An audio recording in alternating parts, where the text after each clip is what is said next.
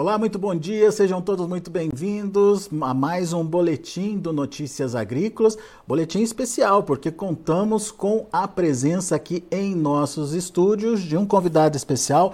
Vou apresentar para os senhores Solon Cordeiro de Araújo, conselheiro fundador da AMP, Associação Nacional dos Produtores e Importadores de Inoculantes.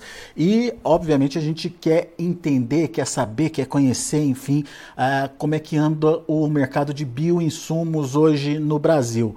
Ontem, aqui em Campinas, nessa última quarta-feira, aconteceu um workshop, o primeiro workshop promovido pela AMP, é, workshop de inteligência de mercado, reunindo os principais atores aí desse segmento que vem crescendo muito no Brasil, né, Solon? Obrigado pela participação, obrigado pela presença aqui com a gente no Notícias Agrícolas. Queria justamente começar entendendo um pouquinho desse workshop, por que foi é, necessário promover esse workshop e uh, o que, que aconteceu lá, Solon? Que, quais foram as novidades discutidas, enfim, o que, que a gente pode entender do mercado de bioinsumos hoje no Brasil? Perfeito. Bom dia, um prazer estar aqui com vocês, uh, trazendo essas notícias bem, bem atuais. O workshop ontem ele teve promovido pela AMP, com a presença das empresas, do Ministério da Agricultura e das, de pesquisadores. E ele teve a finalidade principal era apresentar os dados da AMPA, os dados de produção, de vendas, etc. Mas também discutir políticas mais gerais. O futuro, como é que está, como é que está se desenvolvendo o mercado para biológicos no Brasil. Então, a reunião dessas três entidades, área empresarial, área regulatória do governo e a área de pesquisa, somando tudo isso, dá um efeito sinérgico enorme.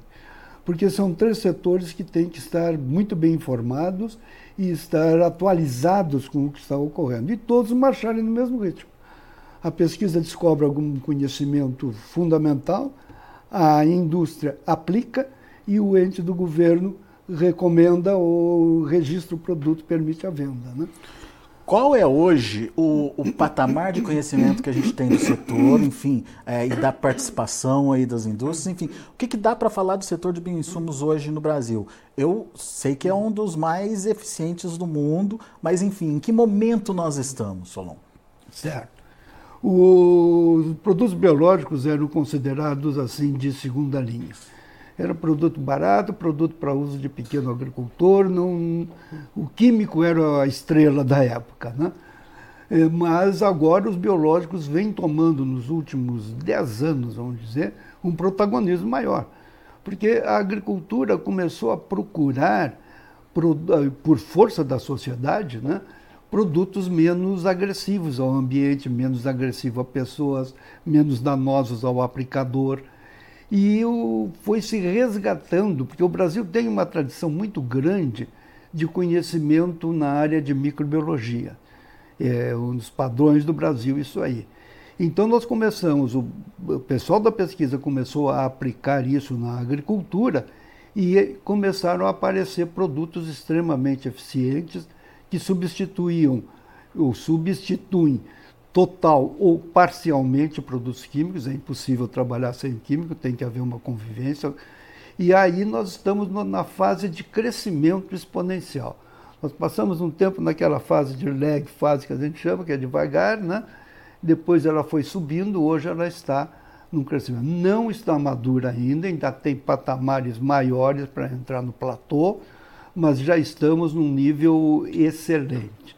E se nós compararmos com o mundo todo, o Brasil hoje é líder na aplicação de produtos biológicos para a agricultura. Sejam produtos que facilitam, que contribuem para a nutrição da planta, ou seja, para o controle biológico de pragas e doenças, setor no qual a AMP acabou de entrar também. Nós trabalhamos até então só na área de inoculantes, como o nome diz, né? mas agora nós estamos abrangendo também as empresas de controle biológico.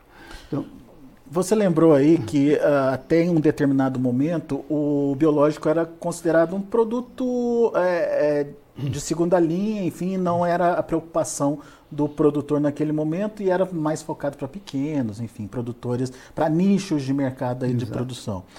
Quando é que virou essa chavinha? O que, que fez o grande produtor aí entender que trabalhar com o biológico uh, poderia agregar valor à produção dele?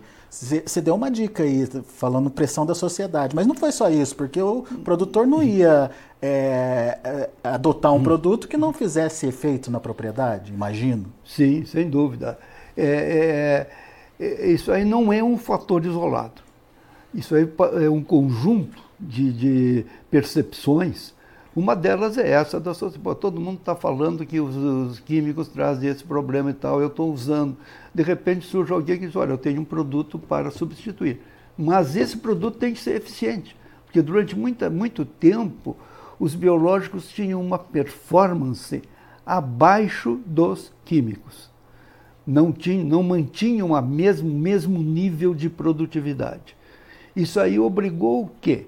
A que a pesquisa e as empresas passassem desses patamares mais baixos e começassem a oferecer produtos que rivalizam em termos de eficiência com os químicos. Houve uma profissionalização do setor, então, também? Sim, houve, houve, houve, houve. Houve uma profissionalização tanto na uh, produção de produtos melhores, de mais qualidade, como na divulgação. Porque o produto biológico ele tem uma faceta bastante diferente do químico, que ele é o químico é um produto de choque. Aplicou, matou ali e depois passa o efeito do químico. O biológico ele tem uma ação às vezes um pouco mais lenta na ação imediata, mas ele perdura na planta, perdura no ambiente por muitos anos, ou muitos meses, conforme o caso, né? Então é importante isso aí, a gente comunicar, porque o agricultor às vezes aplicava, olhava e não matou, não, matou, mas amanhã ou depois ele vai estar morto. Ou ele parou de comer depois da aplicação e vai morrer daqui até. Então, essa, essa comunicação custou um pouco, porque também isso aí era uma época em que a comunicação era mais frouxa, na área agrícola principalmente, né? Então, não tinha celular, não tinha eh, antena de televisão no meio rural, então de, de, de uh, celular também, então tudo isso dificultava a comunicação, mas agora não. Agora o agricultor hoje, a gente vai lá na fazenda dele, ele está com o celular do lado, está com o computador aqui, então ele está bem informado. E aí a gente pode começar a comunicar o real efeito do produto biológico. E como o agricultor brasileiro ele é às vezes se falava muito, não, o agricultor conservador quer fazer igual ao uhum. pai ou avô. Não. Isso é uma lenda. Houve, claro, uma época disso aí, mas hoje o agricultor tem a cabeça extremamente aberta. E nós que trabalhamos, eh, às vezes, na área de venda, na área de mercado, sentimos isso. O agricultor chega e pergunta: o que, que vocês têm de novo para esse ano? Então, as indústrias. Ele quer experimentar, quer conhecer. Quer experimentar, né? quer conhecer, quer estar ao par do que tem de melhor no, no mercado agrícola. Né? Qual o tamanho desse mercado hoje, Solon? Bom, o mercado hoje nós estamos numa produção de inoculantes eh, de 141 milhões de doses. Recorde mundial, ninguém chega perto desses 141 milhões de doses de inoculante. E que representa um faturamento de 442 aproximadamente milhões de reais. Então já é um mercado robusto. Sim e que a gente sente que ele está crescendo. Né? Tanto que a perspectiva de crescimento desse mercado hoje é de 17% o crescimento para o próximo ano. Aliás, para este ano, em relação ao ano passado. Então, não e, é qualquer setor que cresce 17%. E, e, é um crescimento que vem se repetindo nos vem últimos anos repetindo, também, né? Vem se repetindo constantemente, curva crescente, é. linear. Então, isso é, é o fato que, que anima as indústrias a investirem. É, e é importante o investimento das indústrias em pessoal qualificado, em equipamento, em campanhas de marketing transmitindo realmente o que é o biológico. Então, estamos nessa fase aí. Né? O, o, os bioinsumos, em geral, é, eles são democráticos no sentido de é, podem atender culturas diferentes, com é, produtores de perfil, perfis diferentes, de tamanhos diferentes? Sem dúvida. O, o biológico ele tem diversas escalas. Né? Então, pode-se produzir produtos de embalagens pequenas, em, em embalagens pequenas, para atender pequeno produtor. Muitas empresas têm dois tipos de embalagem, a embalagem pequena, a embalagem média e a embalagem grande, que vai em tambores e uhum. conforme o tamanho do agricultor. Né? Mas e, e, essa palavra foi boa, democrática. É, é um produto democrático, porque hoje ele está espalhado, não tem limitação de uso, não tem é, é, aqueles requisitos muito fortes e muito exigentes, justamente exigentes com relação ao manuseio de produto químico. Ah, você tem que guardar no galpão separado, você tem que isso, tem que, toda aquela regra de segurança uhum. que tem que ter. Uhum. Né? O produto biológico, em geral, não necessita disso aí. Então, é um produto que o agricultor pequeno pode comprar, armazenar até na casa dele e no dia seguinte estar utilizando. Né? Então, tem essa, essa versatilidade bem grande. Aí. Agora, só para a gente entender o que, que, o que, que está por vir, né? Hum. Essa hum. foi, inclusive, uma discussão do, do workshop. Sim. A gente já tem hoje uma estrutura estabelecida. O senhor falou que está ainda em fase de, de, de amadurecimento, não, não amadureceu, mas tem muita novidade aparecendo, né? Como é que a gente tem que uhum. entender, ou como é que o produtor tem que entender a chegada dessas novidades e até que ponto a gente precisa prestar atenção no que está chegando no mercado, Solon? Bom, um, por sorte, o futuro nessa área é, não dá para dimensionar. Vai surgir muita coisa nova aí. Ah, para que isso venha atingir o agricultor, aí vem o trabalho das empresas porque o agricultor não vai adivinhar que surgiu um produto. Né? Então, aí entra a parte de comunicação, isso que estamos fazendo aqui, né? divulgando, e, e os produtos têm que ser divulgados, os vendedores têm que levar uma informação muito constante, muito bem feita sobre este assunto, não só para vender, mas para instruir, para prestar consultoria para o agricultor. Então, tudo isso vai levando o mercado a crescer. Agora, o cuidado, toda tecnologia ela tem que ter um respaldo uh, regulatório. Então, por exemplo, a gente pensa às vezes, ah, é produto natural, é então bom, né? é bom. Uhum. Não é. Tem produto natural que é venenoso.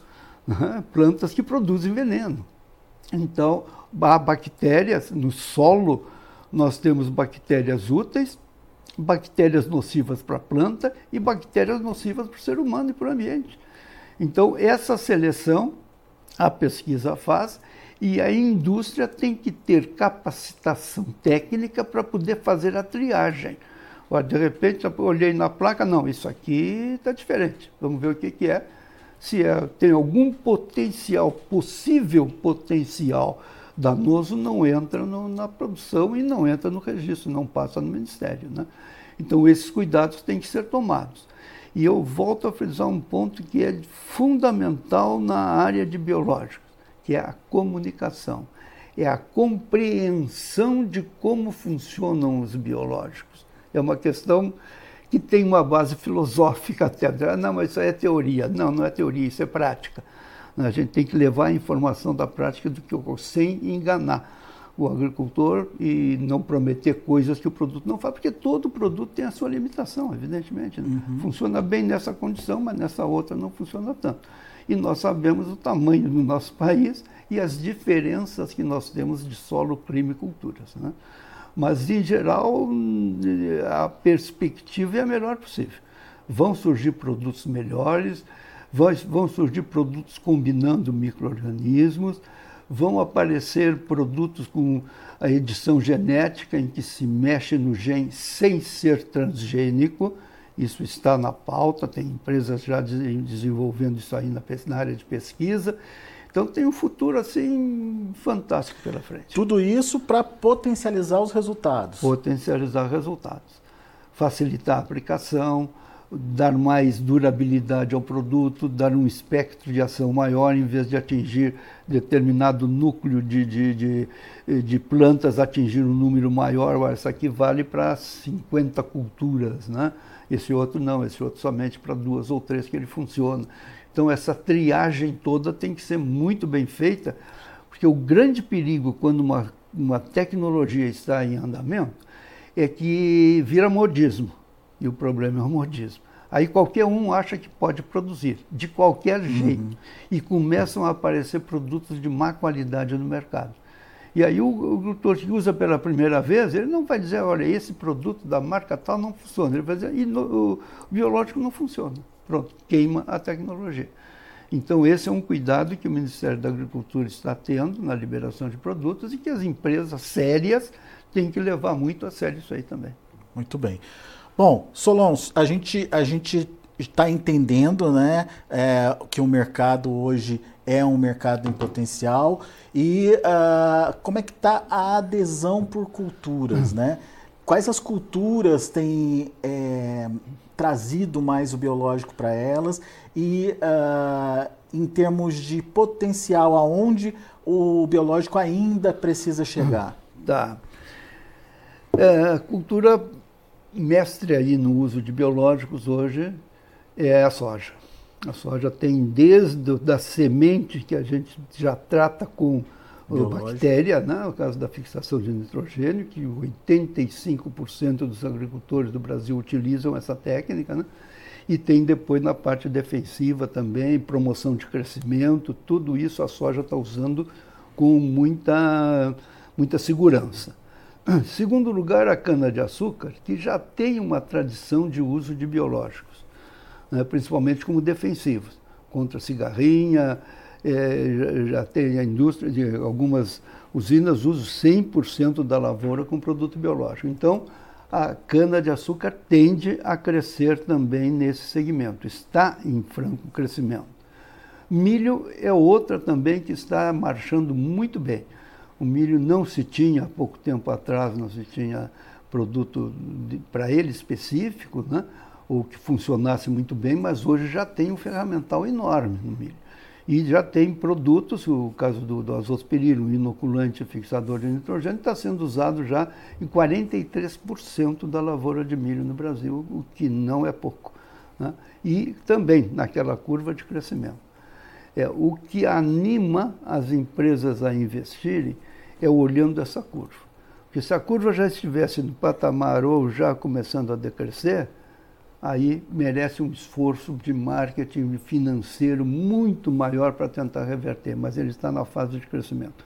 Então isso aí anima que estejam surgindo cada vez mais indústrias no Brasil, indústrias de maior porte, indústrias mais tecnificadas para atender o mercado. Muito bem. A gente está falando de bioinsumos em geral. Vamos categorizar agora. Pois não. A gente tem é, a linha dos bioinoculantes, que é aqueles é, que potencializam a planta, não é isso? Sim. E tem a, a, os biodefensivos para ajudar no controle de pragas e doenças. Exato. Explica melhor para a gente a diferença desse, desses, dessas categorias, é, enfim, é, e de que forma elas têm ajudado a potencializar a produtividade, Solon. Certo. Bom, no caso da soja, por exemplo, o uso de inoculante para fixar nitrogênio, pegar o nitrogênio do ar e transformá-lo numa forma é, que a planta possa aproveitar, isso aí é uma técnica que já vem sendo usada no Brasil há muitos anos uhum. e abrange uma enorme quantidade de, de, de área, aí, como falamos. Né? Então a soja vem usando, e isso aí é, é um produto para auxiliar na nutrição da planta. Os solubilizadores de fósforo que estão entrando no mercado, a mesma coisa. Ali servem para diversas culturas, porque ele tem que liberar o fósforo no solo e a planta que tiver ali, qualquer uma, vai aproveitar aquele fósforo. Né?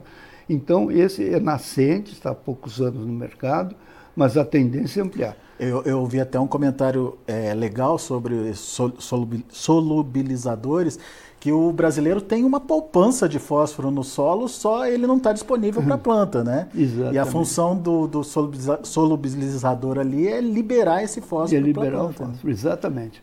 Porque durante muitos anos o Brasil vem usando muito mais fósforo do que necessário. Porque uma parte, 30%, 40%, é aproveitado pela planta daquele, daquele momento. O restante fica no solo imobilizado. Uhum. e um microorganismo vai liberar isso aí para a planta. Então, temos uma poupança de fósforo muito grande. Não vamos poder zerar a aplicação química, mas vamos poder baixar e aproveitar melhor aquilo que nós colocamos ali. Né? Então tem o liberador de fósforo, tem os enraizadores, produtos que aumentam as raízes da planta, que produzem hormônios, que também estão, perdão, que estão tomando o seu lugar no, no mercado. Né? E temos, então esses são os que a gente chama que fazem efeito na nutrição da planta. E além do fósforo, solubiliza, tem para solubilizar vários outros eh, micro, micronutrientes e nutrientes. E quando a planta ela está bem nutrida, ela também está mais protegida no final mais das contas. Né? Exatamente. Isso acontece com qualquer ser vivo. Né? Se nós estamos bem nutridos, temos maior resistência a doenças, enfim é um princípio básico da vida esse aí, né? E, e os micro-organismos exercem um papel importantíssimo nessa, nessa área. E, e tem micro-organismos que induzem a resistência da planta a doenças também. Agora, falando nos biocontroladores, esses aí eles têm o efeito de eliminar uma praga.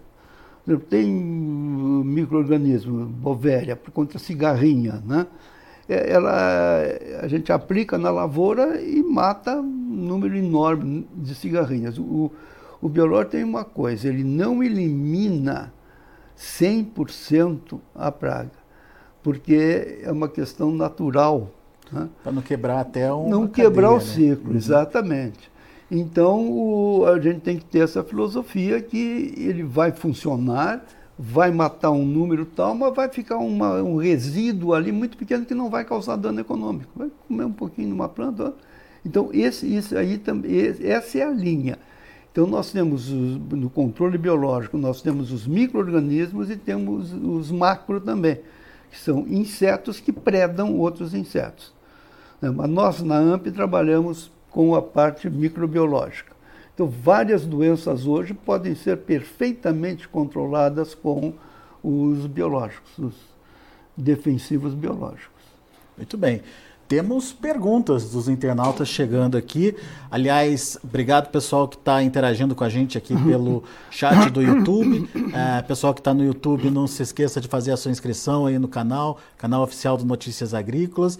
É, e é, também deixe seu like, deixe seu joinha aí para a gente poder transmitir com é, mais é, eficiência aí as nossas informações. E o Nicolas, Nicolas Braga Casarim. Existe alguma perspectiva, Solon, para o registro de micro-organismos multifuncionais, hum. o, que não o que não é possível no momento? Ok, obrigado pela pergunta, Nicolas. O, a perspectiva, sem dúvida nenhuma. Né? O que, que são os multifuncionais? Multifuncionais são micro-organismos, porque o, nós, nós trabalhamos muitos anos com micro-organismos com funções específicas. Então, pega um azospirilo, fixador de nitrogênio.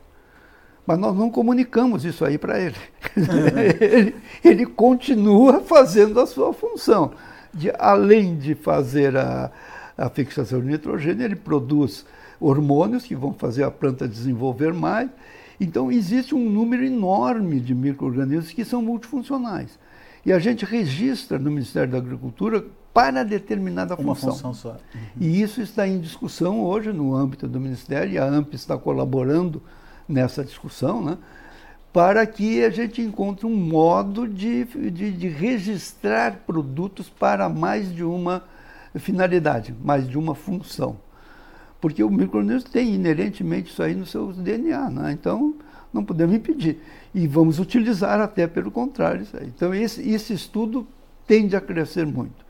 E, às vezes, até trabalhar na seleção de micro-organismos multifuncionais e também até dar, fazer um melhoramento de micro-organismos de modo que ele incorpore algumas outras funções. Isso que eu ia perguntar, é possível dar esse, essa potencialização para um determinado, para uma determinada cepa, um determinado agente?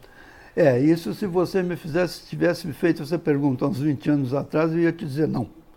Mas hoje, em ciência, eu não uso mais o impossível. A palavra impossível desabou porque as ferramentas que nós temos hoje são excepcionais. Então, eu acredito, eu acredito não, já existem técnicas que se pode melhorar por mutações induzidas ou por edição gênica, que se pode alterar um pouco as funções do microorganismo. Diminuir uma função que não seja silenciar, por exemplo, um gene que produz alguma coisa nociva. A bactéria é boa, mas tem um gene ali que tem, uhum. tiramos aquele gene. Enfim, existem ferramentas para isso cada vez mais eficazes. Dúvidas da Laís Alves Silva. Os inoculantes precisam obrigatoriamente serem aplicados no tratamento de sementes ou podem ser aplicados via pulverização também? Pode ser aplicado das duas formas, dependendo do caso. Por exemplo, o inoculante de soja que atua especificamente na raiz de soja, ele preferencialmente é aplicado na semente ou no sulco, no momento do plantio. Uma aplicação tardia, às vezes, pode socorrer algum problema que ocorreu durante a, o ciclo. Mas aí não é foliar, aí tem que ser aplicado no solo. É, já o azospirillum tem um efeito na, na planta si, na, na, na, parte aérea da planta, ele penetra pelas, pelas, pelas folhas. Então, tudo isso vai depender de, de, de caso a caso, quase. Existe alguma generalização aí, um pouquinho ampla, mas não absolutamente. Olha, isso aqui pode ser aplicado sempre nessa condição. Então, é estudo caso a caso, conforme a situação. Larissa Ribeiro, a Embrapa tem participado do desenvolvimento da tecnologia em biológicos. Como a entidade tem se integrado com a empresa, com essa empresa de pesquisa, com a Embrapa? Como é que está sendo a interação das indústrias né, com a Embrapa? Bom, ainda ontem nós mostramos isso aí lá no workshop. É, em 1995, quando a, a, associação tinha cinco anos apenas, nós já tínhamos um convênio com a Embrapa para divulgação da, da tecnologia. Os pesquisadores, nós financiamos uma série de, de palestras por todo o Brasil, com um pesquisador da Embrapa e alguém da indústria, divulgando a tecnologia, não as marcas. De, de, aplicando, mostrando como aplicar, como tirar o máximo proveito no inoculante. Então, é uma história que já tem 30 anos de comunicação entre a Embrapa e as empresas. A AMP está com um projeto de pesquisa em andamento já, está no final do, primeiro, do primeiro ano, e desenvolvendo novos produtos, melhorando a performance de inoculantes, procurando inoculantes que tenham uma performance mais robusta. Então está em andamento e o, o casamento, vamos dizer, da AMP com a Embrapa é de muito tempo e ainda ontem tivemos pessoal da Embrapa no nosso, no nosso workshop, eh, participaram ativamente, fizemos muitas discussões, muita troca de ideias e é permanente isso aí, faz parte do, do, do nosso jogo já. Solon, uh, existia uma preocupação uh, por se tratar de organismos vivos, né? De, a maior parte aí dos biológicos ainda é composta por organismos vivos. E da é, durabilidade, não sei se dá para usar essa, esse termo para os biológicos, mas enfim, do, do, do, do da ação né, do, do, dos biológicos é, e a partir do momento que ele é aplicado, da forma correta de aplicar, se aplica é, com um inseticida que pode matar aquele microorganismo, é, pode ser ruim para o resultado, se aplica fora de hora, pode ser ruim para o resultado. Como é que está essa questão hoje? É, já, já existem produtos é, mais é, resistentes, digamos assim? Existe. A busca é essa aí. Porque o biológico jogado na planta, jogado no ambiente, normalmente ele permanece ali eternamente. Né? Porque são produtos naturais, micro-organismos do solo ou da planta que a gente está somente colocando em maior quantidade, após uma seleção de performance, etc. Então, isso aí esse, tem uma durabilidade maior. Agora, essa durabilidade ela não é aditiva. Dizer, o pessoal diz, bom, eu vou usar hoje, vou usar um ano depois, três anos, daqui a pouco eu não preciso mais aplicar, porque já está o ambiente. Não o ambiente tem os seus mecanismos de regulação. Uhum. Então não existe um microorganismo que cresça indefinidamente. Ele tem ali limitação de alimento, ele tem antagonistas, tem todo, então ele baixa, ele fica, mas em quantidade muitas vezes insuficiente para se obter a maior produtividade. Por exemplo, o caso de inoculante de soja. A bactéria entrou no solo, ela fica. Não sai mais dali. Né? Agora, não na quantidade necessária para que a planta produza o seu máximo. Sempre digo o seguinte, olha, você quer uma, fazer uma casa com material de segunda linha ou de primeira? Se é de segunda linha, o que está ali no solo vai te satisfazer. Agora, se você quer alta produtividade, você tem que fazer a aplicação todo ano para ter o máximo de rendimento na tua lavoura. Isso vai depender de micro-organismos, de condição de solo, etc. Mas, de linhas gerais, é isso aí. Muito bem. Hoje a gente tem uma seleção já desses, é, desses agentes né, que já atuam e que já trabalham aí no mercado, mas tem agentes novos por descobrir? Tem. Inúmeros, quer dizer, incontáveis.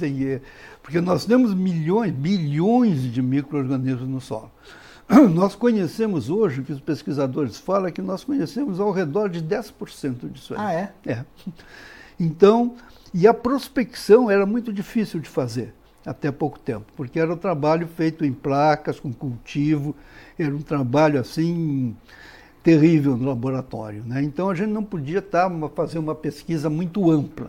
Mas agora, através da, da prospecção do microbioma por DNA, está se desenvolvendo enormemente essa cultura. Então a gente pode fazer um rastreamento de mil, mil micro-organismos, dez mil, quer dizer, é, o trabalho é muito menor, o tempo é muito mais curto. E isso está permitindo que se busque cada vez mais micro-organismos úteis e também os, os, que podem vir a trazer prejuízo para tomar cuidado com eles. Né? Uhum.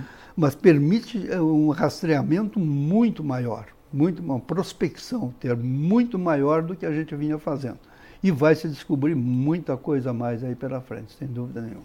Então vamos lá, aquela vamos lá. tradicional pergunta, é, futuro dos biológicos. É, qual que foi a conclusão de vocês nesse workshop e qual que é a sua expectativa em relação ao futuro dos biológicos? Olha, nós estamos, como eu falei, na, na parte da curva de crescimento. Então, nós vamos ter muitos anos ainda de crescimento linear. Essas buscas todas que estão sendo feitas, novas indústrias que, se, que nunca pensaram em trabalhar com, com biológicos estão entrando no setor. As próprias indústrias químicas. E as né? próprias indústrias químicas. As grandes indústrias estão entrando nesse segmento, talvez através de subsidiárias, através do departamento, mas enfim, estão entrando. Então não tem, não tem limita, não se vê limitação no momento para isso aí. Claro que a agricultura, durante milênios, ela passa por ciclos. Nós estamos na era dos biológicos. Quanto tempo vai durar? Não tem bola de cristal, não tem como adivinhar, mas se sabe que vai ser longo. Porque depois de chegar nesse crescimento, nós vamos chegar na fase de maturidade, no platô, que vai ser mais ou menos longo conforme as situações ambientais, etc. Quando entra em declínio, aí que está entrando outra tecnologia uh, substitutiva, parcialmente substitutiva, nunca acaba uma, né? mas uh, ela diminui muito, então isso aí vai ocorrer um dia. Né?